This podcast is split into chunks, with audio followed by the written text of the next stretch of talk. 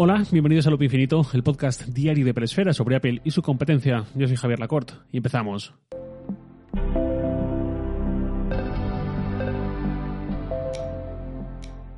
Hay ciertos temas que para mí son un poco no obvios, que tampoco, pero sí que los tengo tan integrados y tan asumidos que no veo demasiado interesante pararme en ellos y dedicarles un episodio de este podcast. Sin embargo, la inestimable ayuda de muchos de vosotros, oyentes, que me escribís hablándome de todo tipo de cuestiones y tal, hace que a veces piense, pues, oye, a ver si este tema va a tener algo de interés.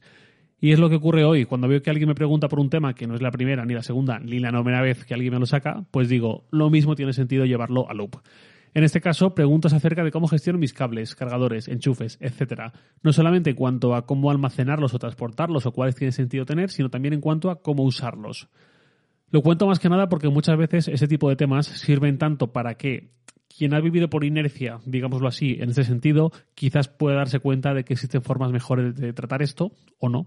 Y también para que quien ha tenido algún momento una cierta preocupación por esto, quizás pueda coger alguna idea si le resulta interesante. Primera consideración por mi parte, yo tengo una cantidad de cables, adaptadores y enchufes y de todo seguramente bastante por encima del promedio, de lo que suele ser habitual. Pensad que yo desde 2014 he tenido productos de Apple cedidos por la marca todos los años y aunque los terminales se devuelven, se van acumulando estos cables y tal.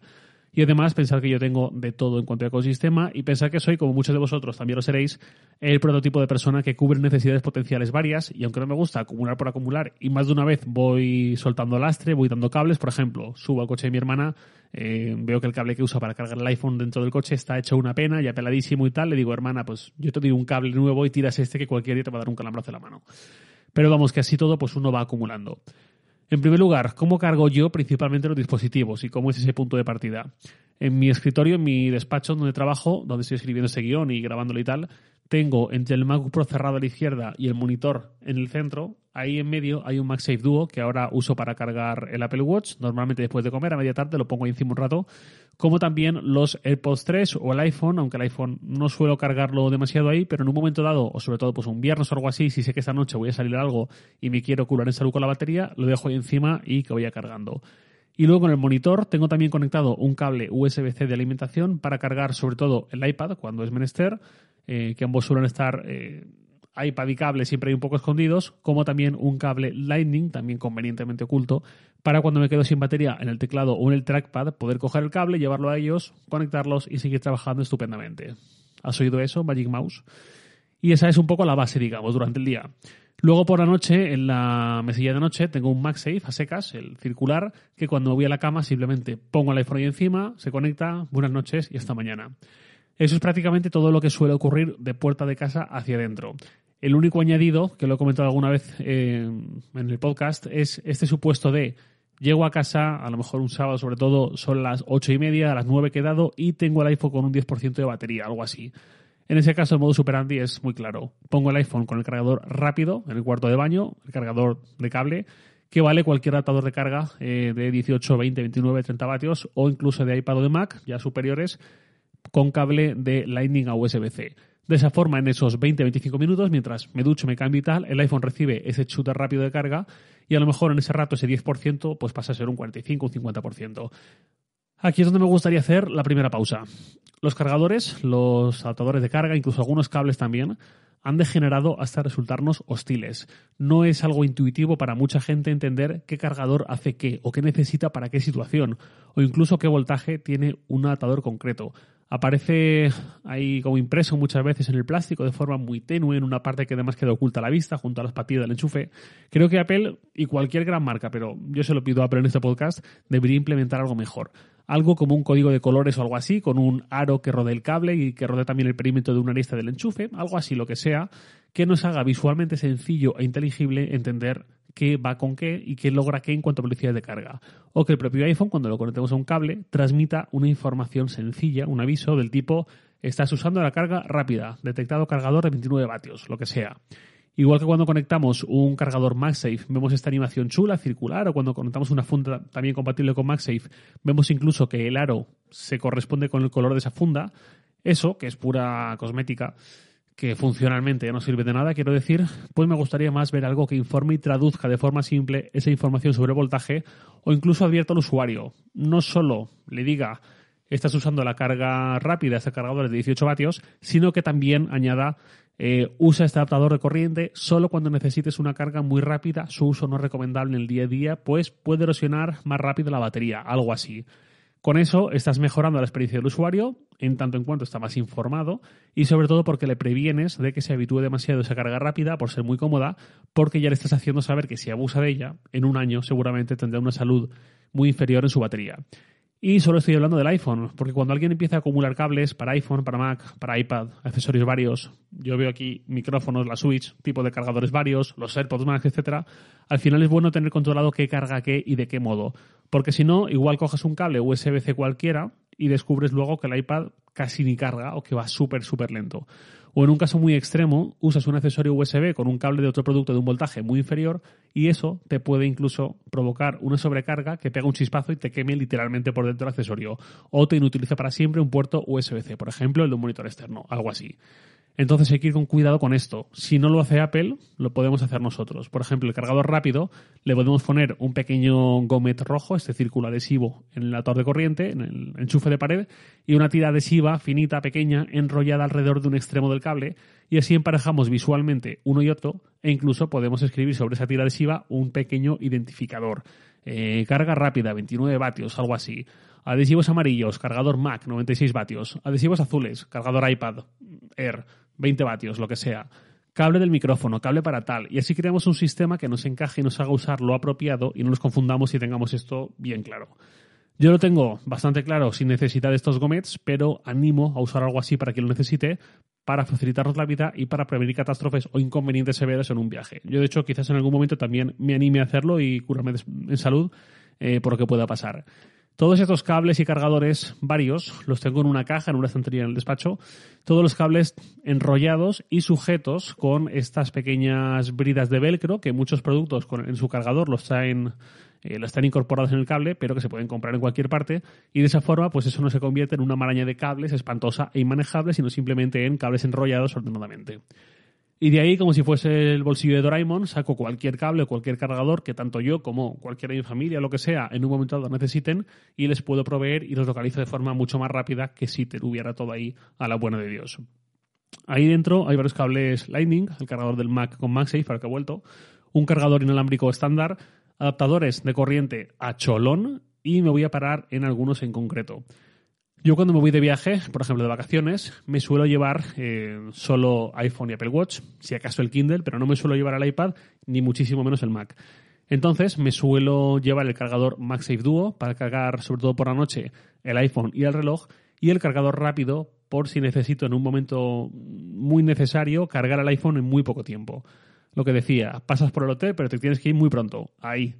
O estás en el aeropuerto, poca batería, pillas un enchufe en un pasillo de los cuartos de baño, donde sea, pues 20 minutos ahí sentado y obtienes ese chute de carga. Sin embargo, hay otro cargador que creo que voy a usar algo más, que es el MagSafe Duo en viajes, porque sobre todo de vacaciones, lo de que sea MagSafe me da más igual. Y de esa forma me puedo ahorrar un cargador. Es un cargador que tengo de no recuerdo qué marca, pero da igual porque hay bastantes, que la gracia es que, por un lado, es de 65 vatios, lo cual está muy bien, ahora entenderéis para qué. Por otro lado, tiene tres puertos, dos USB-C y un USB-A. Ahora también entenderéis por qué tiene ese USB-A. Y por otro lado, es un cargador de nitruro de galio, que he explicado alguna vez por aquí cómo funcionan y tal. Son cargadores que permiten mantener voltajes algo elevados en tamaños físicos muy compactos. Por ejemplo, si un Mac tuviese un cargador de nitruro de galio, podría tener el tamaño de un cargador de iPhone y no el ladrillo habitual, que es el cargador de un Mac. Esto es un gran avance y los podéis encontrar buscando cargador GAN, G-A-N, y eso, veréis que son muy pequeñitos para todo lo que pueden cargar. Entonces, ese cargador que tengo, ese cargador GAN, viene genial porque puedo cargar incluso el iPad y sobre todo puedo cargar iPhone y Apple Watch a la vez. iPhone con carga rápida también opcional, hay un puerto USB-C de carga rápida y otro de carga estándar. Y lo de que tuviese USB-A lo escogí porque mi Kindle se carga por micro USB a estas alturas. Y aunque hay cables de micro USB a USB-C, bastantes cables tengo ya como para coger otro más. Eso es lo que pensé en un momento. Eh, pero ahora pienso que quizás hubiese tenido más sentido coger ese cable extra, deshacerme de cables micro USB, porque ya el Kindle creo que es lo único que me queda con micro USB. Y además fue un error comprar un cargador pensando en que tuviese USB de cara al Kindle, porque la batería del Kindle no es la del iPhone ni la del iPad. La batería del Kindle dura un montón de días o semanas en función de lo que leas y no ha habido ni un solo viaje en el que me haya quedado sin batería en el Kindle porque lo cargo antes de salir y ya, y no tengo problema, no necesito cargarlo estando fuera. Con lo cual, pensad bien las cosas, no como yo que, vale, Kindle también, todo bajo control y luego pues no.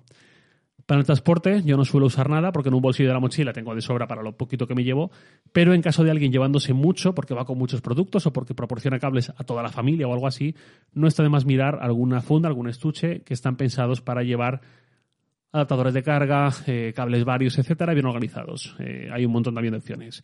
Otro consejo que os puedo dar sobre esto es detectar, ya volviendo a casa, dónde necesitáis de vez en cuando un cargador e intentar pensar en cómo solucionarlo de la mejor forma posible.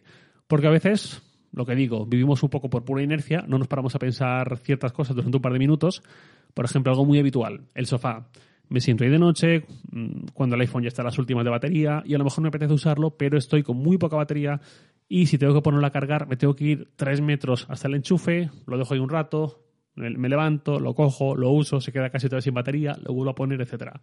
Pues hombre, es posible que haya una forma mejor. Si el sofá está en un salón en el centro, en medio de la nada, seguramente más complicado. Pero si está pegado a una mesilla, a una pared, quizás sí que sea viable tirar un alargador poniéndolo debajo del sofá y que no se vea todo esto, y ahí tener un cable Lightning, si hace falta que sea de estos de dos metros muy largos, que los hay, colocado estratégicamente para que no se vea o que se vea lo menos posible y asome convenientemente el cargador por donde puede hacer falta. Y de esa forma, si necesitamos cargar el iPhone mientras lo estamos usando en el sofá, no tenemos que estar preocupándonos, levantándonos, mm, estando un rato sin él y todo esto. O otra cosa que uso yo, eh, en mi despacho tengo dos estanterías pegadas una junto a la otra, llenas de libros, alguna caja y tal. Detrás de ellas hay un enchufe en la pared, pero como tienen las estanterías delante, pues está inutilizado. ¿Qué hice? Poner un cargador Lightning con el cable pasando entre ambas estanterías, así a una altura muy baja y también convenientemente oculto. De esa forma, si alguna vez necesito cargar alguna cosa y dejarla ahí, sin prisa, como además suele ser Lightning, eh, tengo eso como cable auxiliar. Ojalá dentro de poco pueda decir que ese cable Lightning lo he reemplazado por un USB-C, pero no tiene pinta de que esto vaya a ser así a corto plazo. Yo os invito a echarle una pensada viendo la casa, los patrones de carga y tal, y dónde puede venir bien algo así. Y una consideración más. Si sois de los que os gusta recibir a los invitados en casa para comer con la mesa puesta, que es un gesto que transmite recibimiento, ganas de que lleguen y todo esto, con los cargadores se puede hacer algo así. Por ejemplo, en el coche.